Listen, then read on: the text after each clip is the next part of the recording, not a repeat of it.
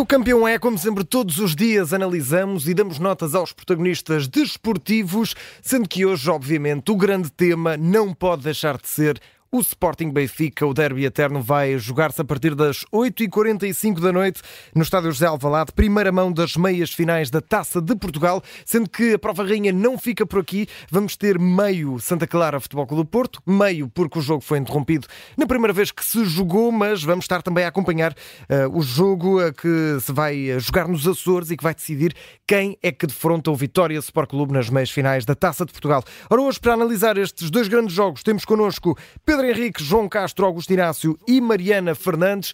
Ora, Augusto Inácio, bem-vindo. Começo por ti. Isto hoje é, é noite de gala, não é? Sporting Benfica, o que é que esperas do jogo de mais logo? Bom dia a todos. Olha, espero um grande jogo, como, como é sempre um derby desta, desta natureza. Um jogo que, que, não é decisivo, porque ainda falta depois a segunda mão.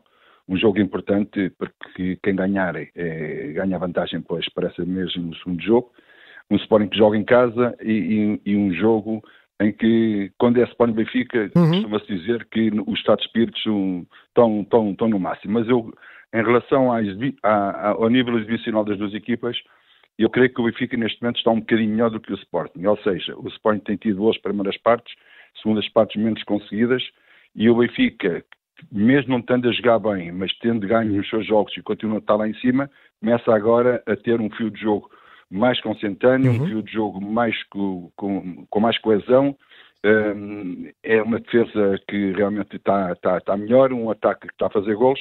Enfim, um Benfica que está em crescendo e o Sporting está aqui ao lá a não ter o mesmo rendimento que teve há um mês atrás, por exemplo, em que durante os 90 minutos o Sporting era uma equipa arrebatadora. Uhum. Por isso, é um jogo de tripla, não se pode dizer que quem é mais favorito do, do, do, do que este, mas claramente que eu, que eu, que eu acredito no Sporting, que o Sporting pode ganhar, mas sinceramente o Benfica neste momento tem mais banco do que o Sporting, o Sporting tem 12, 13 jogadores, porque tem alguns jogadores lesionados que lhe fazem muita falta, e por isso mesmo estou na expectativa de tentar perceber o que é que o jogo vai dar, mas acima de tudo vai estar no estádio cheio e espero que realmente o Sporting tenha aqui uma boa vitória. Tu és daquelas, daquelas pessoas que acha que num derby normalmente a equipa que está pior ganha ou isso é mito? Não, não é mito, não. Não, não é mito. A história Acreditas nisso? Mesmo. Não é mito. Uh, uh, Costuma-se dizer isso. Se formos para essa via em que a equipa que está pior uh, ganha, então eu diria que o Benfica está um bocadinho melhor do que o Sporting neste momento, então o Sporting vai ganhar. vamos ver, vamos ver até mais logo. Mariana Fernandes, uh, vou agora a ti, já vamos ao nosso adepto João Castro. Bem-vinda, Mariana. Uh, para, para este jogo, a principal questão ou, novidade é mesmo as baixas do lado do Sporting, sendo que do lado do Benfica diria que a equipa está, em termos físicos, mais bem preparada para, para esta partida. Em termos de jogadores lesionados, o Benfica só tem Juan Bernat, não tem ninguém suspenso. Achas que isso vai pesar muito no jogo de mais logo, relembro, Gonçalo Inácio e Francisco Trincão estão de fora da partida. Dois jogadores importantíssimos, claro. Sim, são dois jogadores que eh, fazem parte deste bom momento do Sporting, ou deste primeiro, deste arranque de 2024 muito positivo do Sporting. Eu acho que eh, a baixa do Gonçalo Inácio acaba por ser um, ehm, mais importante do que a baixa do Francisco Trincão, não porque o Trincão não esteja a ser importante, mas porque temos sempre de pôr as coisas assim um, bocadinho em perspectiva, ou seja, é verdade que o Trincão está num momento muito positivo, é verdade que o Trincão vinha a ser dos jogadores mais importantes do Sporting, mas o Trincão no início da temporada nem sequer era titular e quem era era o Marcos Edwards, que será o jogador provavelmente a entrar no 11 inicial uh, hoje à noite. Eu acho que a falta e a ausência do Gonçalo Inácio é uh, muito mais preponderante na forma de jogar do uhum. Sporting, na maneira como o Sporting se apresenta em campo. Eu acho que se tirarmos até uh, Vitório Jóqueres da, da equação, Gonçalo Inácio acaba por ser aqui o jogador, se não o mais importante, dos jogadores mais importantes para Ruben Amorim uh, neste momento, não só por aquilo que faz defensivamente, mas por aquilo que oferece à equipa ofensivamente, na forma como sai a jogar, nos passos verticais que coloca no jogo e que acaba muitas vezes por dar uh, oportunidades de gol de forma uh, direta. Portanto, acho que a ausência de Gonçalo Inácio no setor defensivo e até no início da construção do Sporting é a maior ausência que o Sporting tem para este derby contra, contra o Benfica. Eu sou um bocadinho da, da, da opinião, dessa opinião de que dizias de que a equipa que está pior ou da equipa que está um bocadinho mais atrás uh, acaba por conseguir superiorizar-se no, nos derbys ou nos clássicos. Uhum. Acho que existe muito essa questão da motivação, o fator motivacional, uh, a ideia de que uh, se se vencer este jogo importante contra um dos principais rivais, então pode ser aqui um ponto de viragem para um momento mais positivo e acho que o Benfica parte um bocadinho a partir daí. Ou seja, esta ideia de que apesar de estar teoricamente atrás no campeonato, porque o Sporting tem menos um jogo, ou ter os mesmos pontos, ou mesmo assim uh, ainda estar aqui numa posição um bocadinho uh, atrás do Sporting, parte com algum, uh, alguma motivação adicional para eliminar um dos principais rivais aqui na meia-final e chegar a uma eventual final do Jamor. O Sporting parte claramente a querer uh, deixar claro que esta uh, fase menos positiva, ou estes dois empates consecutivos, são apenas um, um solavanco e um, um, obstáculo menor que não indica absolutamente nada para o resto da temporada. Portanto, acho que é um jogo interessante, importante para os momentos das duas equipas neste momento e também para aquilo que depois vai acontecer nas respectivas uh, eliminatórias europeias também, sendo que o Benfica já no domingo tem outro jogo grande contra o Futebol Clube do Porto, uh, mas acho que sim, acho que o Sporting tem aqui este handicap, não necessariamente das duas baixas, embora o Trincão seja importante, mas principalmente o Gonçalo Inácio. João Castro, uh, o que é que preferes, manhã de Natal ou manhã de derby? Porque normalmente é, é parecido, não é? Uma pessoa acorda, acorda com um entusiasmo maior. Olha, eu, eu prefiro a manhã derby se, se, houver a loteria, não é? Um, como no Natal. Portanto, e já está feita. Da loteria, já está feita. Exatamente, não está, mas vou ter que fazer. Sou apologista realmente disso. Agora, hum, claramente, uh, o derby é sempre um derby especial, seja na taça, seja, seja na, na supertaça, seja no campeonato, seja até num, num torneio de verão qualquer, que, que, antigamente até existia isso, agora perdeu-se um bocadinho. Guadiana, mas acho que Guadiana. É exato, olha, bem lembrado. E, e, portanto, sou sempre apologista dos derbys. E acho que é os grandes jogos, os grandes momentos. Um, há muito esse mito de quem está pior uh, ganha. Isso acontece uma vez por outra, mas a verdade é que diz-me a história do Sporting, quando o Sporting está pior, normalmente não ganha, um, quando está melhor, vai ganhando, e portanto, nos derbys. E Olha, um, o Sporting falar, tem tido uma dificuldade muito falar, grande. Sim, por falar em, em, história recente, o Sporting não ganha um derby ao Benfica há mais de dois anos. O último foi na final da, da Allianz Cup da Taça da Liga em, em janeiro de 2022. O que é que tem faltado à equipa do Sporting nestes jogos e que achas que deve ser corrigido hoje? Olha, tem faltado alguma maturidade um, à equipa leonina. Uh, às vezes até está por cima do jogo e está melhor, mas acaba por empatar o jogo, ou seja, não ganhá-lo ou perder, como aconteceu na Luz este ano, onde o Sporting teve o jogo claramente na mão. Um, foi superior ao Benfica, tirando os, os, instantes finais.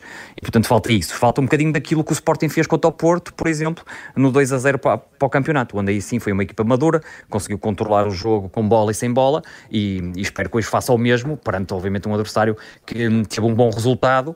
Aqui discordo um bocadinho do Inácio, acho que o Sporting está, está num bom momento. Teve, foi um mau jogo em Vila do Conte, mas, por exemplo, para um, a Liga Europa fez uma bela exibição, só o resultado é que não, porque o Sporting podia ter goleado, e o Benfica, ao contrário, em França podia ter sido eliminado da Liga Europa, não faz uma grande exibição, pelo contrário, mas depois, sim, quanto ao Portimonense na segunda parte, um, conseguiu resolver o jogo. E, portanto, acho que aqui o último resultado está a ditar um bocadinho aqui uhum. a opinião da, das pessoas, mas acho que o Sporting, em termos de fio de jogo está claramente acima do, do Benfica, tem um, um fio de jogo mais consistente, tem duas falhas uh, para o jogo de hoje importantíssimas. A Mariana salientou Inácio, e eu acho que Trincão tem aqui um papel ainda mais preponderante, porque um, o Sporting tem poucos jogadores ofensivos. O, o, o Edwards está numa má forma, uh, se o Trincão não joga, portanto o Edwards é titular, mas depois, olhando para o banco, que jogadores ofensivos é que o Sporting tem? Vai ter o Paulinho uhum. condicionado e mais ninguém. Ou seja, o Sporting, se precisar de ir ao banco buscar jogadores ofensivos, vai ter somente Paulinho e provavelmente recua o pote para o meio campo e tira o Morita, mas depois não tem mais ninguém capaz de mudar o jogo. E eu acho que essa, André, é a grande diferença do uhum. Sporting Benfica. O Sporting, se partir e se começar a vencer, consegue depois gerir, porque tem muitos defesas ao banco, jogadores do meio campo, e portanto consegue gerir, se tiver em vantagem eh, no marcador. Se, se tiver a perder e tiver banco alguém para mexer com o jogo, o Benfica aí tem claramente vantagem, porque uhum. pode ter jogadores ofensivos, Marcos Leonardo, pode ter o Arthur Cabral, o Neres, se estiver ao banco, Ou seja, a capacidade ofensiva do, Benfica eh, no banco é claramente superior ao Sporting. Eh, e, portanto, o Ruben Amorim tem ali um problema que muitas vezes é solucionado com a subida do Coates ou a subida do Gênio lá para a frente, se for caso disso, para jogar a extremo. E, portanto, acho que essa é a grande vantagem. Agora, em termos de jogo jogado, acho que o Sporting, no momento com bola e sem bola, nesta altura é, é, superior ao Benfica, mas o Benfica vem neste ânimo deste fim de semana, onde foi super positivo, onde roubou, roubou pontos ao Porto, ou ganhou pontos ao Porto e ao Sporting, portanto está motivado para este jogo e sabe que tem a segunda mão na luz. E estás confiante. Portanto, ora, Pedro Henriques, vamos, uh, gostava de, de, te perguntar, uh, primeiro, o que é que achaste da nomeação de Fábio Veríssimo, ainda não falámos contigo sobre isso, ontem não estiveste connosco, uh, e depois também, como é que achas que o Sporting e o Benfica vão gerir aqui algumas questões, o Sporting, como é que vai gerir estas duas ausências e do lado do Benfica, se esperas que Roger Schmidt volte a apostar no ataque móvel que, que fez mostrar no último jogo no Estádio da Luz. Então, muito bom dia a todos. Uh, em primeiro lugar, uh, relativamente ao árbitro, coisas mais específicas falaremos logo uh, de quem é o Fábio Veríssimo, em termos de médias, estatísticas, etc. mas não me espantou, estamos num jogo de Taça de Portugal, que é muito relevante e importante que são dois jogos que vão dar acesso a uma final que, não sendo tão importante como o campeonato, não deixa de ser muito importante, ainda por cima, eh, dada a questão da rivalidade, sendo o Fábio Brício um dos nove árbitros internacionais e havendo um Porto-Benfica já no próximo domingo, havendo depois uma segunda mão de Benfica Sport Taça de Portugal, uh, o, portanto, há, há, que gerir dentro dos nove internacionais, ainda por cima alguns deles são muito recentes e ainda nem sequer têm estatuto para, para poder fazer um jogo do Benfica ou do Sporting uh, com outros adversários, quanto mais entre eles, e por isso, digamos que há aqui cinco árbitros no limite, um, entre Artur Soares Dias, João Pinheiro, o Tiago uhum. Martins, o Fábio Veríssimo, o António Nobre, que são estes que irão resolver, na minha perspectiva, estes confrontos clássicos barra derbys que vão acontecer agora. Dentro, e depois ainda temos a final da Taça de Portugal que poderá uh, também, eventualmente, trazer o, o, Porto de um lado e um Benfica e o Sporting garantidamente do outro.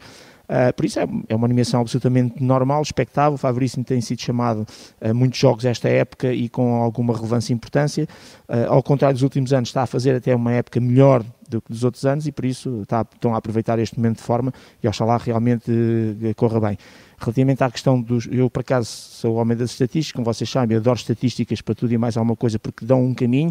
Uh, dizer que não é verdade que as equipas piores, entre Benfica, Sporting e Porto, ganham os derbys ou os clássicos. As equipas melhores ganham mais vezes. O que acontece, e aqui o João disse uma coisa que é verdade, é que sempre que uma equipa que não está tão bem ganha, é isso que fica na memória. E como isso já aconteceu algumas vezes, passa essa ideia de que a equipa pior ganha, porque é isso que as pessoas fixam, uh, e não o contrário. Eu, por acaso, não tenho aqui a estatística, onde estou não tenho, tenho no outro caderninho, em que uh, vem exatamente nessa relação Benfica-Sporting e como quando o Benfica estava melhor, o Benfica ganhou mais vezes e como o Sporting estava melhor, ganhou mais vezes. Uh, o que é que me recordo? Recordo dos anos em que arbitrei Benfica-Sporting, uh, para o campeonato foram três, e uhum. nas três épocas o Sporting ficou em segundo lugar no campeonato, e nas três épocas, por exemplo, o Sporting nos jogos que arbitrei foi à luz e fez 3-1, 1-1-0-0. Portanto, certo. entre um empate e a vitória, portanto, a equipa que estava melhor ficou. Relativamente à equipa do Sporting, parece-me relativamente simples, entre aspas, acertar no 11 na perspectiva de que o Sporting está com muito mais limitações. Claro. Israel, essa é a certeza. Uh, depois Diomante, Coates, Quaresma, Morita Human, Nuno Santos e Gênio nas alas, Pote, Gyökeres e Edwards.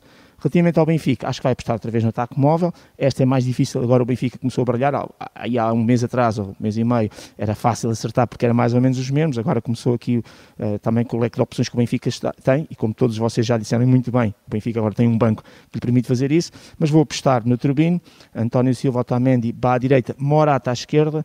E acho que uh, com o Rafa no ponta de lança, entre aspas, móvel, na linha atrás estará Neres, João Mário, Coxu e João Neves. Muito bem. Ficam então as previsões do nosso Pedro Henriques. Ora, já sabe que este derby, o derby eterno, é para acompanhar em direto na Rádio Observador. Vamos estar com relato, emissão especial a partir do estádio José Alvalade. O relato eh, vai ter a minha voz e do Diogo Varela.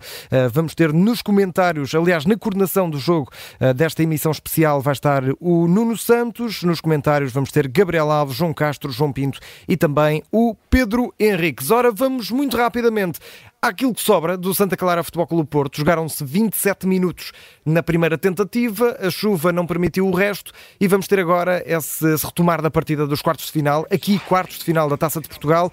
Mariana Fernandes, eh, o que é que podemos esperar? Porque há aqui, apesar de tudo, uma mudança, que é o Futebol Clube Porto, desde este pequeno jogo que fez, já venceu o Arsenal, entretanto voltou a escorregar, podemos dizer que a equipa chega mais bem preparada ou em melhor forma para esta partida, ou tendo em conta estes dois momentos, está praticamente igual, irregular? Eu acho que está praticamente igual, ou seja, se me, se me fizesse essa pergunta uh, há mais ou menos uma semana, na quinta-feira da semana passada, uhum. depois daquela vitória épica no último minuto contra o Arsenal, com aquele gol do Galeno, se calhar os níveis de motivação uh, eram um bocadinho maiores. Depois do empate em Barcelos, principalmente da forma como aconteceu, uh, também quase no último lance do jogo, depois de o Porto ter tido várias oportunidades para matar o jogo e para fazer o segundo até o terceiro golo durante a segunda parte e ter falhado, uh, eu acho que as coisas dentro do balneário de Sérgio Conceição não estão propriamente com os níveis de motivação hiper elevados e acho que isso uhum. também ficou notório nas respostas que Sérgio Conceição deu tanto na zona de entrevistas rápidas como na conferência de imprensa uh, em Barcelos, ou seja, não estava propriamente contente com a forma como a equipa atuou, não necessariamente por ter jogado mal, uh, porque eu acho que o, o, Porto já fez jogos até bem menos conseguidos do que aquele que acabou por fazer em Barcelos, mas por ter sido pouco eficaz e por ter permitido um, que o Gil Vicente chegasse a esse empate, na verdade, numa das poucas oportunidades que teve uh, no jogo. Uhum. Portanto, acho que o Porto entra aqui para este, como dizias, para o que resta deste jogo contra o Santa Clara, não só com uma margem de erro uh, muito curta, depois de tudo aquilo que tem acontecido nas últimas semanas, dessa irregularidade, dessa ausência uh, de uh, resultados constantes e de resultados regulares, mas também, obviamente, com a necessidade e a vontade de chegar a estas meias finais da Taça de Portugal e não deixar de lutar por um título, depois de também já não ter marcado presença na Final Four da Taça da Liga. Portanto, uhum. estamos a olhar aqui para um Porto que não só ainda não está nas meias finais da Taça de Portugal, não lutou propriamente pela Taça da Liga e já está nesta altura uh, a nove pontos uh, do Benfica no campeonato. Uh, portanto, as coisas começam a ficar, pelo menos a, nível, a níveis internos, complicadas para a equipa de Sérgio Conceição no que toca à conquista de títulos e ficar aliado mais um, ainda por cima, um troféu que tem sido muito associado ao foco do Porto nas últimas temporadas, com presenças regulares na final do Jamor e também com títulos conquistados de forma bastante consistente. Uhum. Um, acho que era uma má notícia aqui para Sérgio Conceição, numa altura em que ainda só estamos no início de março, final de fevereiro, início de março, uh, deixar desde já um título hipotecado, uh, mais um título hipotecado. Uh, Augusto Inácio, muito rapidamente, uh, o que é que esperas de diferente deste Futebol Clube do Porto que foi aos Açores jogar 27 minutos e do que vai jogar hoje?